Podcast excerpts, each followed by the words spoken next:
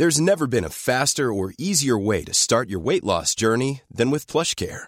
PlushCare accepts most insurance plans and gives you online access to board-certified physicians who can prescribe FDA-approved weight loss medications like Wigovi and Zepbound for those who qualify. Take charge of your health and speak with a board-certified physician about a weight loss plan that's right for you. Get started today at plushcare.com slash weight loss. That's plushcare.com slash weight loss. plushcare.com slash weight loss. Hey there, it's Michelle Norris. I'm host of a podcast called Your Mama's Kitchen. When I travel, I'm usually looking for a way to find a taste of home when I'm not at home. And one of the things I love to do when I am at home is entertain. And Airbnb allows me to do that. When I was in California recently, I rented a house that had a great kitchen. And when we were sitting around the table, we were all thinking, we're in someone else's house. Someone could be in all of our homes as well. If you have a home, but you're not always at home, you have an Airbnb. Your home might be worth more than you think.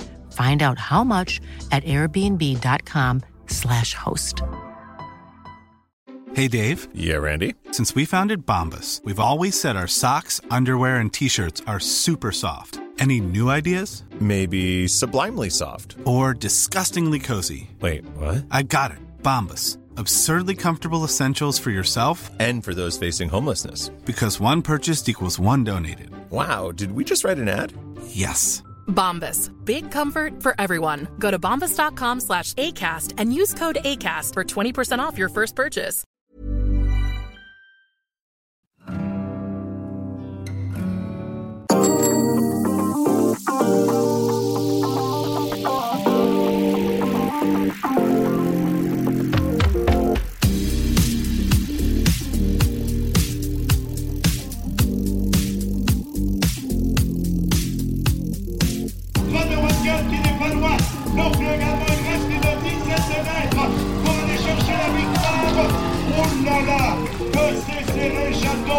J'attends le verdict.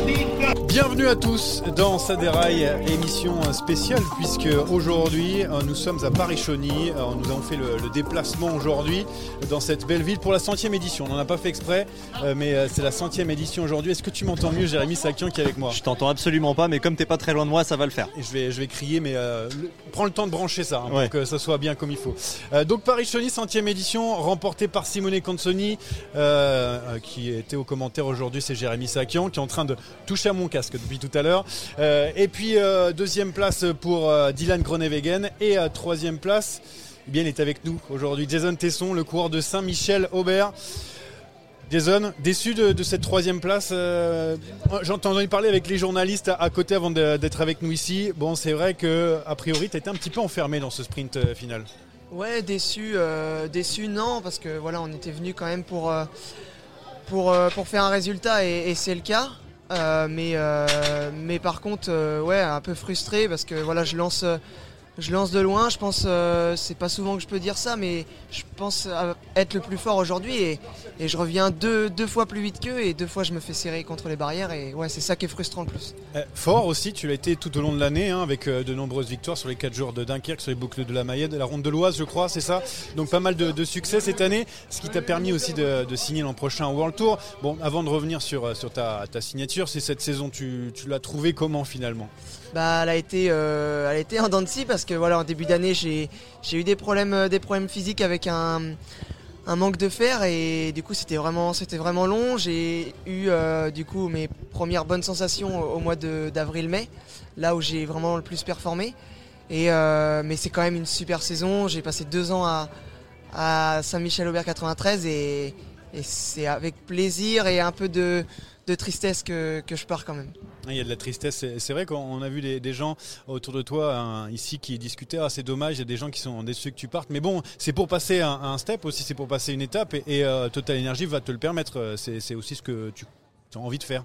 Bah oui, oui c'est ça. Euh, voilà, Jean-René, il est venu me voir. euh, il est venu me voir juste avant le championnat de France début juin pour me pour me proposer de travailler avec lui et, et avec la team Total Energy et et voilà, euh, Stéphane Javalet, mon manager actuel de, Saint-Michel-Aubert 93, euh, le sait bien. C'est vraiment un tremplin. euh, c'est une chance d'avoir des continentales en France qui ont, presque le même calendrier que les meilleures, meilleures équipes françaises. Donc, Donc c'est un beau trophée et une bonne, une bonne récompense quand même à, de Saint-Michel voilà, de nous permettre d'aller plus haut.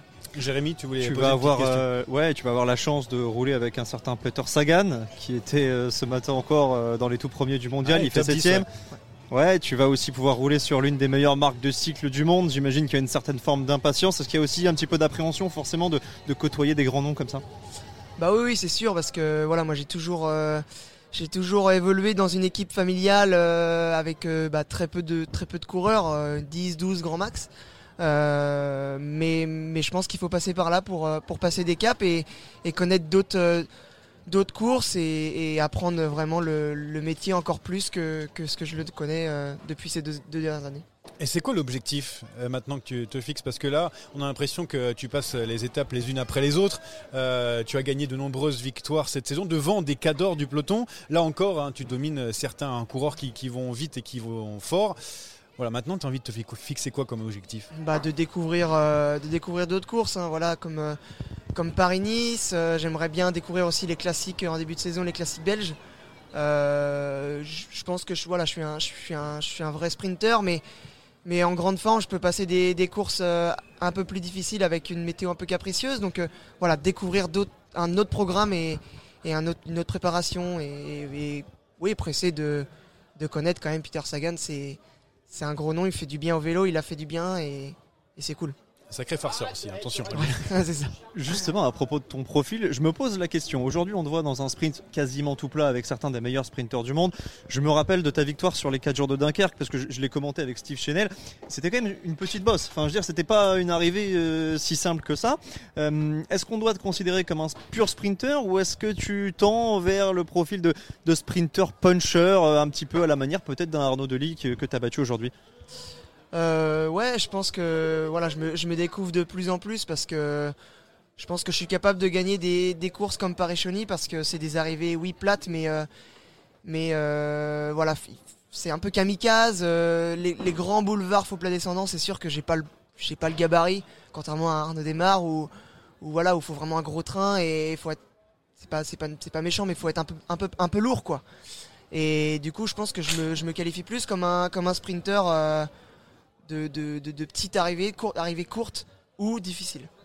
Bah là, il y avait quand même, bon, il y avait quand même euh, une belle dernière ligne droite, mais on faut plein montant. On le voit ici Ouais, parce ouais. qu'on on, on penche un peu. hein. La, la table là est à roulette. Elle a failli tomber à un moment. Je me suis dit, c'est bon. hein, En plus, ça a bien là. bataillé dans le circuit avant. hein. Ah oui, mais Ouais, c'est là, vrai c'était que- l'apothéose. C'est vrai que ça a été, ça a été difficile. Euh, je te demandais pour tes objectifs, euh, découvrir d'autres courses. T'as pas envie de gagner une course en particulier, euh, une course qui te fait Bah, envie euh, En rêvant, que- ouais, ouais, vraiment depuis, depuis tout jeune, depuis tout gamin. euh, déjà, c'est mon rêve, c'était de passer pro, bien évidemment, mais, mais la course qui me fait vraiment rêver et j'espère vraiment juste la participer au moins un jour, c'est c'est vraiment Paris-Roubaix. C'est pour moi, c'est la plus belle des classiques, même si le Tour des Flandres ou, ou euh, les Flandriennes, tout ça, c'est c'est c'est joli, mais pour moi, vraiment la, la course de guerrier, la course qui, qui est vraiment le, le phare dans, dans un enfin dans un comment dire dans un palmarès c'est vraiment Paris Roubaix Il y a une place qui s'est libérée, il n'y a plus Terpstra. Bon, Ah, il, reste Sagan, il reste Turgis, il reste Van Gestel, il reste du monde. Ouais, il y, a- il y a un beau il y a un beau un beau groupe Après, à Paris-Roubaix, on ne sait jamais ce qui, ce qui peut arriver. euh, surtout si jamais tu participes pendant la course, à tout moment, euh, tu peux Et puis un- sur Paris-Roubaix, il y a quand même une spécificité, c'est que tu peux prendre l'échappée matinale et te retrouver à jouer Ouais, le ça. top 5, top Ouais, c'est 10, ça. comme cette année, les tomes de Vrint euh, qu'on n'avait pas forcément euh, prévu. Laurent Pichon, je crois qu'il fait 8. Ouais. Pourquoi pas hein. bah oui, oui c'est ça puis si on se met pas de rêve si on se met pas d'objectif vraiment haut euh, bah voilà on va rester euh, bah, au plus bas comme comme dans, dans tous les les, les, les- les boulots si je puis dire donc euh, donc voilà c'est Et bien les de- Flandres, trop dur je ne sais pas j'ai j'ai- je l'ai fait qu'une fois en, en l'entraînement donc euh, j'attends de voir pour me pour m'exprimer là-dessus euh, je verrai bien T'as encore une question, Jérémy Non, Bon, je pense crois qu'on a fait à Ouais, peu près le tour. demandais au cas où. Moi, moi, alors évidemment, je suis pas sprinter et encore moins Ah bon professionnel, donc je peux pas me mettre à sa place quand on passe aussi près de la victoire. Mais, je pense qu'aujourd'hui, il n'y a pas vraiment à rougir euh, de perdre contre Groenewegen et Consoni. Je pense que c'est un très beau podium. Et je me dis aussi qu'au vu de la start list, on a évoqué tout à l'heure euh, le championnat du monde des sprinters entre guillemets. Si on t'avait dit un podium euh, ce matin, t'aurais sûrement signé. Oui, oui, parce que voilà, déjà à Fourmi, euh, j'avais vu que j'étais capable de, jouer avec eux, avec les meilleurs. Euh, je pense euh, faire partie des, meilleurs outsiders. Et euh, j'avais fait 5, j'étais un peu, un peu frustré. Et, là, faire podium, c'est quand même une satisfaction, euh, malgré ce qui s'est passé euh, et que je suis frustré quand même de, me dire que voilà, j'aurais pu gagner, mais, mais c'est sûr, ce matin, on me disait euh, tu fais 3 ce soir, largement, je, je signais. Oui, oui, bien évidemment. Peut-être Merci. moins frustré que Grunwagen parce que lui, Ouais. pour le coup, il perd. euh, Ouais, ouais, et il râlait un petit peu hein, sur, le, sur le côté C'est du, podium. Non, pas du tout. Mais en tout cas, gros cuisseau. Hein. Tu, tu parlais de- des gros gabarits. C'est Ouais, vrai ouais. que Groningen là, c'était euh, vraiment hein, les, les finales en, en faux plein descendant, notamment. Ah bah c'est oui, vraiment oui. un final euh, pour lui. Merci Jason d'avoir été avec Merci nous. Jason Tesson, merci euh, coureur de Saint-Michel Aubert 93 encore pour quelques quelques semaines, et quelques bonne mois. récupération surtout parce qu'aujourd'hui, ça, j'ai l'impression que ça roulait quand même très très vite. Bon, Ouais, t'as- ouais. tu veux connaître Paris-Roubaix, tu as connu Paris-Chauny, c'est presque mieux. Mieux pour nous, C'est la plus toi, belle course du monde, c'est Ouais, pour ça qu'on est là. C'est pour ça qu'on est là. Merci beaucoup Jason. Merci Et puis- Jason. Et puis peut-être on t'aura un autre jour avec de nouvelles couleurs évidemment. Et du coup on peut euh, continuer notre euh, podcast. Euh, on parlait, on parle toujours de, de Paris-Chauny, la plus belle course du monde. On parlera des, des mondiaux un petit peu plus tard. Et on est avec le directeur adjoint de la course, Patrick Goronflot, qui euh, est donc euh, content, je suppose, d'avoir fait cette centième édition de, de Paris-Chauny. Je, je me trompe pas là. Non, non, c'était une très belle édition. On- toute, la, toute la semaine, on a guetté la météo. On s'attendait à avoir un peu de pluie. Finalement, la météo s'est maintenue. Un très très beau plateau sportif. Ah oui, ça c'est Euh, vrai ça. Sans doute le plus beau de, de- de l'histoire de Paris-Chauny. C'était fait exprès pour les 100 ans ou c'est un peu par hasard parce qu'il y a des équipes qui ont besoin de, de euh, marquer en- des en points fait, je pense que, euh, on- on- soyons clairs, euh, la course au point, euh, pour nous, euh, c'était très bien. C'est, on arrive au terme des trois ans et on va pas se le cacher, on a attiré des équipes qu'on n'aurait sans doute pas attirées s'il n'y avait pas cette course au point.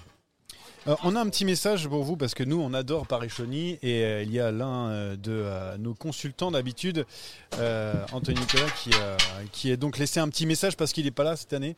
Et, et voilà euh, ce, qu'il dit. Donc un petit vocal pour euh, l'organisation hein, de, de Paris-Chauny qui, il me semble, fête sa centième édition aujourd'hui. Voilà, j'ai eu euh, effectivement la chance de prendre une fois le départ de Paris-Chauny. Il me semble que c'était en 2008. Et alors je ne vais pas, euh, mes, mes- proches collaborateurs de, mon peloton aimeraient que j'annonce que, que j'ai triché. Non, je n'ai pas triché. C'est simplement euh, coupé, abandonné, voilà. euh, et à la vue des premiers panneaux Shawnee, j'ai donc rallié l'arrivée comme j'ai pu. Voilà.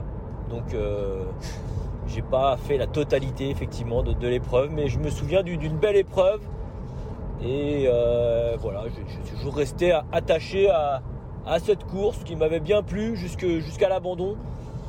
Mais euh, voilà, je n'ai pas triché comme mes, mes, mes, coéquipiers, mes, euh, mes collaborateurs aimeraient que je dise, comme souvent ils annoncent au quiz, disent que je triche. Je ne suis pas un tricheur, monsieur. J'avais juste rallié l'arrivée au plus vite. Voilà, bonne, bonne journée, bonne fin de journée à tous.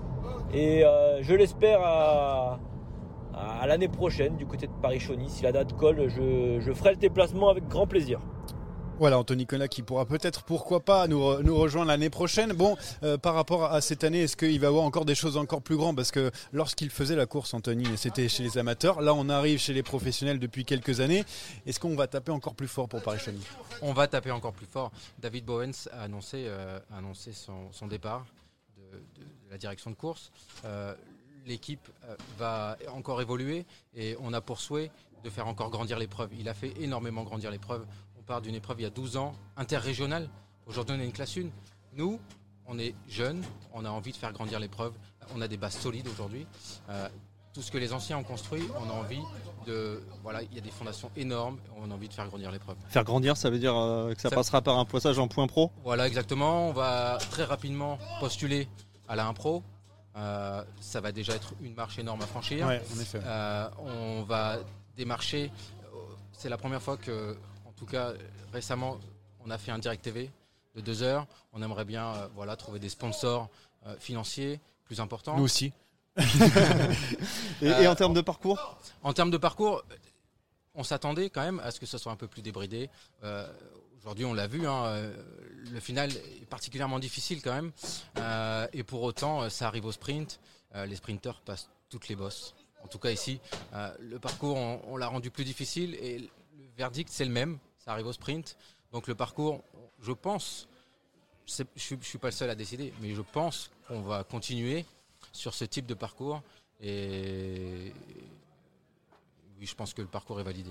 Ouais, on- vous tenterez pas de, de, de trouver des monts un peu plus loin pour aller chercher un peu de difficulté non. ou des pavés, je sais pas, j'en vois juste là. C'est pas, pas la course à l'échalote. Non, Non, non, non, non, ni de secteur gravel, ni. non, Non, bon, non, ça va. on veut continuer quand même à ce qu'il y ait des passages, plusieurs passages sur la ligne d'arrivée. C'est important pour le, le- le pays chaunois, euh, pour les, les spectateurs sur la ligne d'arrivée. Euh, on a besoin de, de faire passer plusieurs fois les coureurs euh, sur la ligne pour animer voilà, cette ville de Chauny. Techniquement, euh, est-ce que c'est possible de raccourcir la distance entre la dernière côte et l'arrivée? Ou ça, c'est complètement impossible? Non, euh, la première belle côte dans le coin, c'est Givry. Givry, c'est celle que les coureurs ont montée pour la dernière fois. Euh, il y a 7 km, je crois. Non, on peut pas. Autour, autour, il n'y a rien. C'est 7 km. On peut aller de l'autre côté. La côte de Bernagous, c'est pareil, elle a 10-12 km. Non, on ne trouvera pas de boss difficile, en tout cas, plus proche. Bon, une, un point aujourd'hui, peut-être une, un, un point pro, et puis pourquoi pas plus tard la plus belle course du monde. Nous, on le pense déjà, mais, euh, mais bon, euh, dans les prochaines années, euh, on arrêtera de se, se moquer de, de ce terme. Merci beaucoup d'avoir été avec nous. Merci à vous, merci Florent, Félicitations directeur euh, la course à Jean. Oui, c'était vraiment une très belle course. Voilà. Eh ben, Rendez-vous l'année prochaine. Allez, à l'année prochaine. Avec, Avec euh, plaisir. et on Avec viendra en vélo. Euh, En Anthony vélo veut venir en Il vélo. Il, Il est pas loin, il a. Chambly, hein, c'est pas très loin d'ici Ah a oui, c'est priori. pas très loin. Voilà, bah, quand, tu pars à 10 km de la ville, forcément, c'est plus simple. Pour nous, c'est- pour nous, c'est plus long. Merci beaucoup. Merci Et c'est parti donc euh, pour euh, les mondiaux parce qu'on a parlé beaucoup de Paris-Chauny et le départ, bien sûr, on va vraiment démarrer avec les mondiaux. On vous avait promis Gilou, évidemment on tient jamais nos promesses, mais on a encore mieux, c'est beaucoup beaucoup mieux. Steve Chenel en personne est avec nous pour débriefer ces mondiaux. Bonjour Steve. Mais quel plaisir de remplacer Gilou, tu peux même pas t'imaginer. Pour moi, c'est le changement de dernière minute le plus important de toute ma carrière. Il décroche le téléphone au dernier moment, Jérémy Saki on l'appelle, tu veux pas venir dépanner, incroyable. Il faut savoir que là, on a perdu euh, Peter Seri, on a récupéré Wout van Aert. Donc, Bah, en fait, normalement, il a annoncé Brian Cocard pour le sprint et c'est Simone C'est ça, qui gagne à c'est Paris-Chauny. C'est pas incroyable Et bah là, c'est un petit peu pareil. Bon, Steve, euh, la victoire de Remco Evenepoel. On va commencer avec euh, avec toi. Euh, moi, j'ai une question euh, à poser. C'est est-ce que c'est la victoire du plus fort ou du plus stratège Bah écoute, les deux, mais honnêtement, j'ai pas vraiment de mots pour décrire ce que j'ai vu ce matin. Euh, j'ai pris, euh, c'est pas compliqué, hein, j'ai pris l'antenne, il restait euh, une quarantaine de kilomètres, et on a vu un Remco Evenepoel qui était tout simplement, pour moi, hein, dans peut-être le jour de sa vie, avec les adversaires qui peut-être se posaient la question de savoir ce qu'il faisait, euh, qu'est-ce qu'il était en train de faire, est-ce qu'il jouait pas le jeu de Van Aert, est-ce qu'il essayait pas peut-être euh, juste de, je sais pas moi, de, tenter un coup euh, à la à la Eddy Merckx. Moi, je je pense que très honnêtement, et pour avoir suivi aussi un petit peu sur les réseaux les, derniers comptes rendus des coureurs et des sélectionneurs, bah, je crois tout simplement qu'il était juste sur une autre planète. Chapeau à lui. Euh, j'ai pas de mots et de superlatifs pour décrire ce que j'ai vu dans, le final. On a l'impression que c'était le Remco Evenepoel, presque de, des catégories juniors, quoi. Ouais. Tellement au-dessus, tellement incroyable.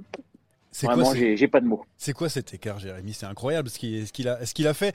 Euh, bon, j'ai plein de questions qui, qui m'arrivent dans, dans l'esprit, mais bon, euh, tu t'attendais à avoir autant d'écart une fois que Non. tu l'as Non. Non, bah 2-21. euh, Ah oui, c'est un parcours le- euh, hyper difficile, Ah ouais. usant, mais pas hyper difficile, on va Et dire. surtout, le, le groupe des favoris euh, derrière n'a rien repris. Alors, ils étaient presque un peu résignés, mais bon, 2-21 sur le deuxième. Je crois que le plus grand écart depuis euh, 30 ans, c'était 35 secondes. Donc là, il a explosé les compteurs. Ah, c'était à la Philippe l'année dernière. Je vais, je vais laisser, je vais laisser la parole à Steve pour, pour les, les autres questions parce qu'il n'est pas là longtemps. Mais euh, il dit c'est- c'est- c'était le jour de la vie de Remco. Moi, j'ai l'impression que c'est un, un nouveau grand jour pour Remco parce Mm. que il y a eu Liège, il y a eu la Vuelta. euh, il avait déjà gagné euh, quand, sur sa première course au World Tour. Il avait déjà gagné la Classica San Sebastian. Finalement, en fait, est-ce que euh, est-ce qu'il n'est pas en train de normaliser l'exceptionnel?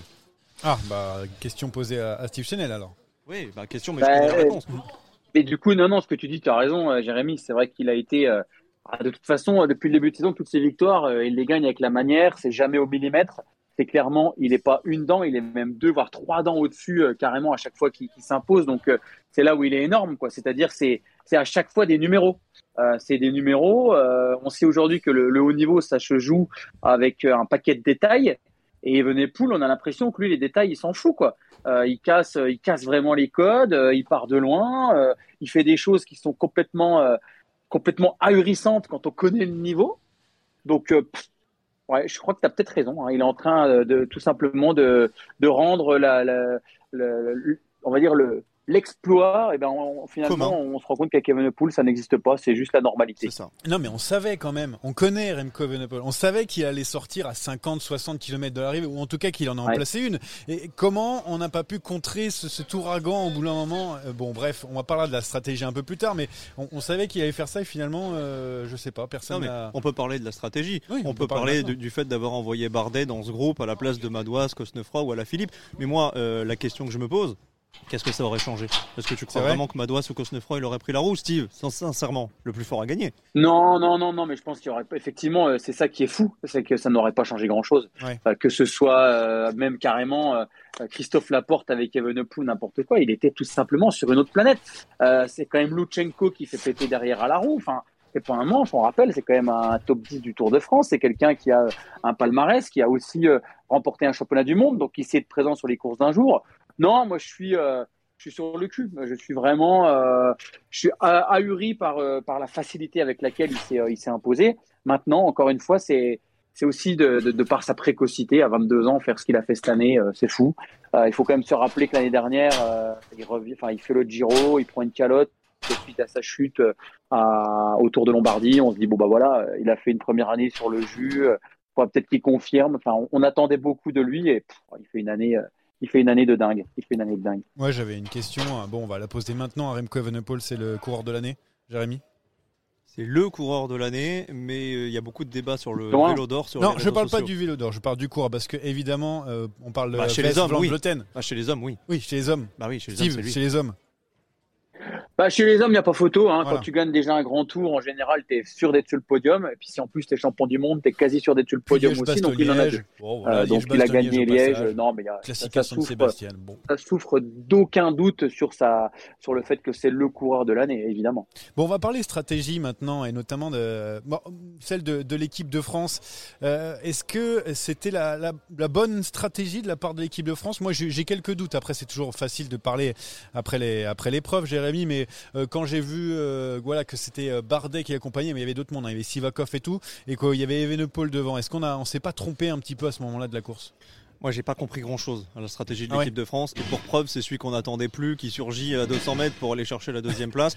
D'une manière globale, je vais pas trop m'étendre sur la stratégie parce que j'ai mis le réveil assez tard. Euh, j'ai vu les 60 derniers kilomètres. J'ai été surpris quand même qu'on roule dans un groupe où il y avait Evenpool. T'avais beau avoir Bardet, Sivakov, euh, Paché, Sénéchal, t'avais beau être surreprésenté. Pour moi, t'as pas à rouler. Voilà. Après, il y a eu, alors il y a eu un, un tweet assez sympathique euh, de Romain Bardet qui répondait à un article euh, de l'équipe euh, où euh, il décryptait le marquage à la culotte de Bardet sur Remco. Et, Romain Bardet répond J'ai pris un petit pont. Voilà. Oui, non, mais que Bardet est perdu en 1 contre 1 contre Evenpool, Ah bah oui. qu'il ait lâché la Comme- vigilance, ok. Mais pourquoi tu roules avec les Belges? Pourquoi tu fais le jeu d'Evenpool? Derrière, une fois que Bardet est lâché, t'as 2 minutes 30 à reprendre. Et c'est en partie de ta faute. Steve? Ouais, moi la tactique de l'équipe de France, honnêtement, c'est pareil, j'ai du mal à la comprendre, mais encore une fois, euh, on rappelle, euh, et ça c'est très très très très important, on a couru sans oreillette, Euh, donc je pense qu'il y avait beaucoup beaucoup beaucoup d'informations que nous voyons à la télé ou que nous voyons après coup, que les coureurs ne voient pas forcément, et, et on sait que Thomas Vauclair, c'est quelqu'un qui euh, euh, aime donner euh, l'occasion à tous ses coureurs de s'exprimer, et s'exprimer de manière à ce qu'il n'y ait pas de regret à l'arrivée. Donc effectivement, il y a peut-être des, des coups fumants, euh, des choses, on se demande ce qui se passe, pourquoi ils font ça, etc., etc. Mais euh, encore une fois, si ça paye, euh, on va dire que l'équipe de France a fait preuve de panache incroyable et, qu'elle a, elle a fait la course parfaite. Aujourd'hui, la course parfaite, c'est Evenepoel qui l'a fait, point barre. Et derrière, on est récompensé quand même malgré tout par une très très belle médaille d'argent, par un Christophe Laporte. Finalement, alors ça par contre, carton rouge à la réalisation parce que dans le dernier tour, on n'a jamais vu le groupe euh, Van Aert, Laporte, Pogacar, c'était nul à chier. D'ailleurs, dans les 500 derniers mètres, on se demande même si c'est vraiment eux qui déboulent derrière Yann Tratnik. Donc ça, réalisation euh, des championnats du monde, franchement, carton rouge. Mais euh, non, là, je pense que la stratégie, c'était chacun à sa chance. Saisissez-la. Vous êtes des garçons intelligents. euh, vous savez courir. Vous avez tous un palmarès qui est là et qui montre que vous savez courir et que vous savez gagner les courses. Et surtout, vous savez sentir la course. Donc pour moi, il n'y a pas de grosse, grosse, grosse erreur. Maintenant, euh, difficile quand même avant la course de faire un, un scénario sur 260 bornes avec autant de coureurs qui étaient capables d'être champions du monde. Ça, Bon, sûr. Christophe Laporte, donc euh, deuxième place pour, euh, pour le français, la troisième place pour Michael Matthews. Mais qui est quatrième? C'est Wood Van Aert. Wood Van Aert, finalement, qui était le grand favori. hein. Le- C'est vraiment sur le papier celui qui était annoncé tout en haut. Finalement, Jérémy, Wood Van Aert, encore une fois. Bon, c'est vrai que Remco l'a pas trop aidé. Mais bon, même. Non, mais il y a un moment, il a attaqué hein, Non, contre mais, oui. euh, Remco. Non mais il a attaqué et Steve l'a justement souligné parce qu'il savait pas où ils en étaient. Il y avait une part d'improvisation. Ouais, mais même Remco, il montrait sa montre en disant c'est quoi les écarts? Ils, ils étaient Oui, perdus. ils total, étaient hein. tous perdus. Et même Van Aert a expliqué qu'il savait même pas pour quelle place il sprintait. Moi, je trouve ça problématique sur un mondial. Mais bon, il y a tellement de, de gens qui vont contre les oreillettes que, que je suis en minorité. Mais, mais Van Aert, aujourd'hui, bah, on, peut, on peut rien dire. Ils ont gagné. Que ce soit lui, que ce soit un autre. La Ouais, Belgique mais a réussi. Bah non, mais il Bah était, il était cadenassé, il pouvait rien faire. Bah oui, mais bon, euh, ah, au départ, c'était lui le grand favori. Non, Encore mais- une fois, il passe à côté. C'est Non, il passe pas à côté. s'il te plaît, aide-moi. Non, pour moi, il Aide-moi. passe pas à côté. Pour moi, il passe pas à côté pour Ah. une bonne et simple raison qu'il y a beaucoup, beaucoup, beaucoup de coureurs qui auraient aimé faire quatrième. Alors oui, quatrième, c'est premier des, des battus et c'est médaille en chocolat. Mais encore une fois, euh, Van Aert euh, a dû quand même se plier euh, à une stratégie mise en place par, euh, par Sven Van Turenhout, qui était très simple. C'était dans les 50 derniers kilomètres, Remco aura sa chance. S'il a sa chance, qu'il l'a saisie, tu dois faire le jeu derrière. Donc il était un peu bloqué dans cette stratégie-là, au même titre qu'il pourrait être bloqué un jour sur un Tour des Flandres si Christophe Laporte est devant, et, etc., etc. Mais il a quand même répondu présent. Alors je suis bien plus fan de Wout van Aert que de Remco Evenepoel et j'aurais vraiment aimé que ce soit Wout qui devienne champion du monde. Mais mais pour moi, il a répondu présent. Et un championnat du monde, il faut avoir un petit peu les étoiles alignées autour de toi. Et je crois aussi, quand même, malgré tout, pour avoir vu quand même un petit peu, enfin, quelques images, que euh, c'était pas une pancarte qu'il avait dans le dos. hein. C'était un panneau publicitaire de 10 mètres sur 10, euh, beaucoup plus que Evenepoel. Moi, je pense que là où Wout doit s'en vouloir, c'est pas sur cette course en ligne, parce qu'on sait que ça a, son lot d'impondérables, que c'est quelque sorte une grande loterie. C'est encore d'être passé à côté d'un titre de chrono qui aurait pu lui tendre les bras. Il n'a pas voulu y aller, il n'avait pas voulu aller à Fayetteville en début de saison. Il va finir l'année avec zéro titre mondial alors qu'il aurait pu en avoir deux, quasiment euh, sans trop forcer. Ouais, et euh, avec Wood van Aert, hein, enterré aussi euh, tous les, se sont enterrés aussi tous les favoris. hein. Julien Philippe a, gardé sa roue tout le temps, mais il y a aussi pour les Français Benoît Cosnefroy qui a fait une belle place aussi. William Guirmain aussi était là, Matthews, etc. Bon bref, tout le monde s'est un petit peu enterré quoi. Ouais, tout le monde s'est un petit peu Ouais. enterré. Vas-y, Steve.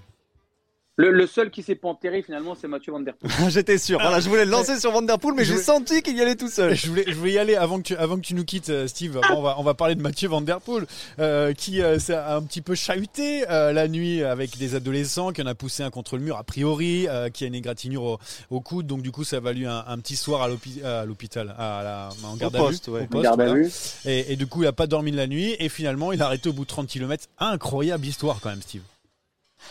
Ouais, bon, incroyable histoire. euh, Ouais, incroyable comment euh, Mathieu Van Der Poel euh, ne dort pas avec, euh, avec des boules caisses.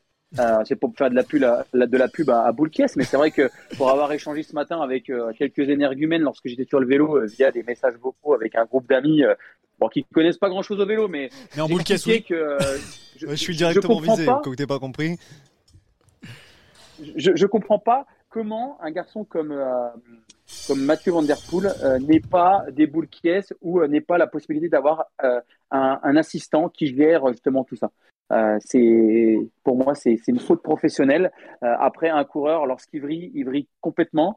Euh, je sais pas du tout ce qui s'est passé. Je sais pas s'il a mis une baffe ou euh, s'il a mis un coup de poing ou autre au gamin. Mais euh, mais quand t'as quand t'as articulé toute ta fin de saison pour ce championnat du monde et que la veille de ce championnat du monde, tu as des gamins qui sont là en train de taper à ta porte, je peux comprendre sans cautionner, attention, que tu vrilles et que tu mettes une baffe dans la gueule au gosse. Quoi. Moi, je peux comprendre aussi maintenant, c'est vrai qu'il y a un vrai manque de professionnalisme dans la préparation des Pays-Bas. Ils, ils avaient vraisemblablement, de ce que j'ai compris, de ce qui est sorti, privatisé tout un étage, le quatrième étage. Tout le monde a bien dormi. Van Barle, il a fait la nuit de sa vie. Et Van Der Poel, il, a dormi au neuvième avec sa compagne euh, Roxane Bertels. Donc, est-ce que c'était un choix personnel? Est-ce Mm. qu'on a voulu préserver le leader? Dans tous les cas, on n'a on n'a pas veillé à sa sécurité. On a manqué de vigilance et on a payé le prix fort. Ouais, et finalement Mathieu Van Der Poel passait évidemment à, côté de la de sa course. Euh, même Julien Philippe a dit mais je comprends pas. Il m'a dit bonjour ce matin et tout. Ouais. J'ai pas compris. Enfin, bref, euh, affaire rocambolesque. Merci Steve d'avoir été avec nous ces quelques minutes. Et un grand plaisir de vous avoir rejoint à la dernière minute. Je vous laisse tranquille, les amis. Merci bon débat Steve. et à très, vite. et le petit, il a fait un bon cyclocross? Ah, Écoute, Caliste a terminé troisième. Il a Oh. fait un très bon cyclocross.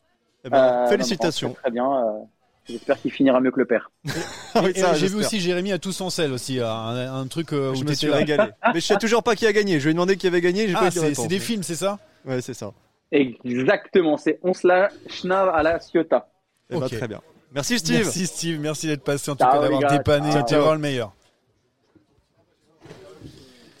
Et du coup, sans Steve, on va terminer, hein, puisqu'on n'a plus grand chose à dire sur ces mondiaux. Je sais pas, Jérémy, tu voulais, euh, tu voulais dire quoi, rajouter quoi sur, euh, sur ces championnats du monde? Ouais, je voulais rajouter quelque chose et c'est complètement indépendant de la victoire de Remco Evenepoel. Je le dis tout de suite pour euh, ne pas avoir les Belges sur mes côtes euh, après Et ce Florent podcast. Pigeon qui a eu euh, sur, euh, qui bosse à Eurosport qui a, qui a pris très cher parce qu'il a fait un même avant mondiaux. Oui, euh, bon, bref. voilà, il a dit qu'il n'y aurait pas de Belges. Donc sur fais le podium. attention Bon. à ce que tu dis. T'as Gilou sur le dos plus toute la non, Belgique. non, mais je voudrais ajouter quelque chose. Euh, c'est indépendant de la victoire de Remco, qui est un magnifique champion du monde. Avant la Vuelta, je disais que c'était un coureur de, de classique. Je persiste, mais maintenant, en plus, c'est un des meilleurs coureurs de grand tour. Donc là-dessus, pas de débat. Par contre, bah, pour moi, c'était la course de l'année. J'étais extrêmement hypé Ah ouais avant ce mondial.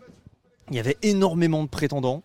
C'était illisible, on savait pas à quel scénario s'attendre. Il y avait du Van Aert, il y avait du Van Der Poel, il y avait du Alaphilippe, il y avait du Pogacar. Finalement, quand tu fais le bilan, Van Der Poel il a fait 30 km, Pogacar on l'a à peine aperçu, Ah Alaphilippe il pour était pas dedans, Van Aert il a pas pu jouer sa carte parce qu'il y avait Evenpool devant, et on a très très vite été spoilé du résultat. À 30 km de l'arrivée, on avait tous compris. Le dernier enjeu finalement, c'était de savoir si euh, Lutsenko allait pouvoir s'accrocher ou pas à la roue d'Evenpool. Ça a duré 5 minutes, 5 minutes de suspense et terminé. Donc euh, Remco Evenpool a tué la concurrence, bravo à lui, mais il a aussi tué quelque part euh, tout l'intérêt de cette course. Et ça, je le regrette un petit peu en tant que spectateur de vélo. Ouais, c'est vrai que. Alors, j'ai dit, on s'est dit entre nous, je me suis dit, je me suis un petit peu ennuyé. Mais c'est vrai, c'est parce qu'en fait, on s'attend qu'il y ait des rebondissements et tout. Mais quand t'es un coureur Ouais. comme ça, il n'y a pas de rebondissement. Bah non. Bah boum, ça Bah est ouais. direct. Alors par contre, on a vécu un dernier kilomètre d'anthologie pour la deuxième place, mais ça a évidemment pas la même saveur. Je crois qu'on on s'est tous dit, bon bah on prend la médaille d'argent, il est vice-champion du monde, la porte, c'est exceptionnel, mais ça a pas du tout la même saveur qu'un titre, on n'a pas vibré du tout. Et puis cette deuxième place, elle doit pas non plus euh, occulter le fait qu'à la régulière, on était aux fraises. Oui, oui. Et Voilà. puis, euh, je pense que Christophe Laporte est très content de cette Oui. deuxième place.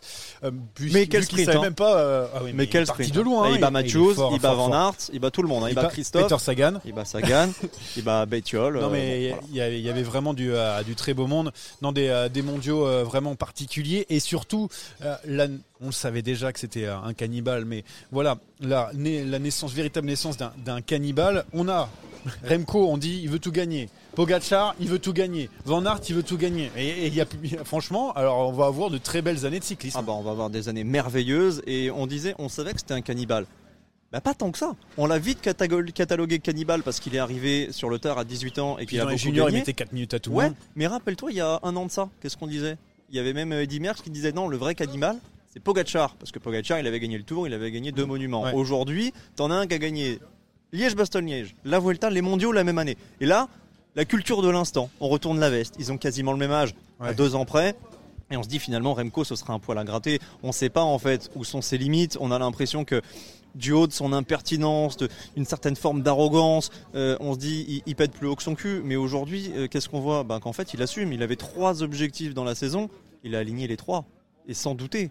Avec la manière à chaque fois, Liège-Bastogne-Liège, il a roulé sur tout le vrai. monde. Là aussi, objectif. et sur la Vuelta, bon, bah, on- on n'aurait jamais. euh, on peut jamais savoir ce qui serait passé avec, avec Roglic, mais il a quand même déroulé. Moi, le seul regret que j'ai par rapport à Remco, c'est que là, visiblement, il met un terme à sa saison, que les prochains mondiaux à Glasgow sont un petit peu plus tôt. Donc il veut pas finalement, aller sur le Tour de Lombardie à mon avis hein, Ben vu- non. vu, la, la, il va- la il va- gaufre qui s'est pris Malheureusement, il va assez peu profiter de son maillot. Il aura, il aura juste quelques mois. Il aura, il aura 8 mois. Donc c'est peut-être le, le seul petit point noir. Mais je pense qu'il va quand même bien en profiter et qu'il va bien faire la fête ce soir. Ah oui, oui, parce que lui aussi, hein, c'est faire la fête, euh, Remco. Euh, bah, c'est sur, la, sur ces euh, jolis mots qu'on va se quitter Ouais. euh, dans, dans cette belle ville de, de Chauny. Vous entendez derrière nous, vous l'entendez euh, à de nombreuses reprises dans le podcast. Tout le monde veut se barrer. On est les derniers sur place, mais bon, vous savez, on est là avec les coureurs. On a pris un petit peu de temps avec la, la direction de, de course, à discuter un petit peu des mondiaux avec Chanel et tout. On espère, on aura une analyse prochaine de, de Gilou, hein, qui est sûrement bourré, ultra bourré au, Ouais. au champagne. Ouais, ouais, je pense que là on l'a perdu. Juste, je voulais savoir, est-ce Oui. que tu veux un quiz Comme t'es tout seul, t'es Ah sûr oui, de gagner? Bah alors, veux te ah, rajouter un tu- point? Tu veux me faire un quiz? Alors, quiz, il n'y a qu'une question. Oui. Euh, qui a pris la médaille d'argent des mondiaux? Alors, euh, c'est un Français, c'est pas Madois, c'est Laporte Eh ben, un point de plus. Et Merci à voilà, Bah, victoire de moi. Merci de nous avoir suivis. Les Allez, paris, bye bye. les paris, bah, on l'a pas tous. on La, pas semaine prochaine. Bon, on non, mais je rigole. Non, mais c'était un, épisode un peu spécial. On a, on a bien, on a bien Sur le rigolé. pouce. Mais oui, Jason Tesson était incroyable. Vraiment Ouais, un ouais. super, super coureur et un super homme. Ça fait plaisir d'avoir un, un coureur pour la première fois au micro de Saderail. Enfin, je veux dire. euh, Ouais, un vrai coureur parce ouais, que vrai- Cola et Chanel ça compte pas. Ah non, non, non, mais surtout, ils sont même de loin. On les a jamais vrai, euh, sur, euh, sur une chaise et tout. Merci à l'organisation de Paris-Chauny de nous avoir donné des tables, euh, des chaises, une alimentation qu'ils ont coupée pendant un moment, mais c'est bon, c'est revenu. Enfin, c'est le folklore, mais c'est le Paris-Chauny. folklore. C'est ça qu'on aime. Paris-Chauny, on s'est régalé et euh, surtout on a été surpris par la victoire de Consolé. Oui, merci à tous et puis à très vite.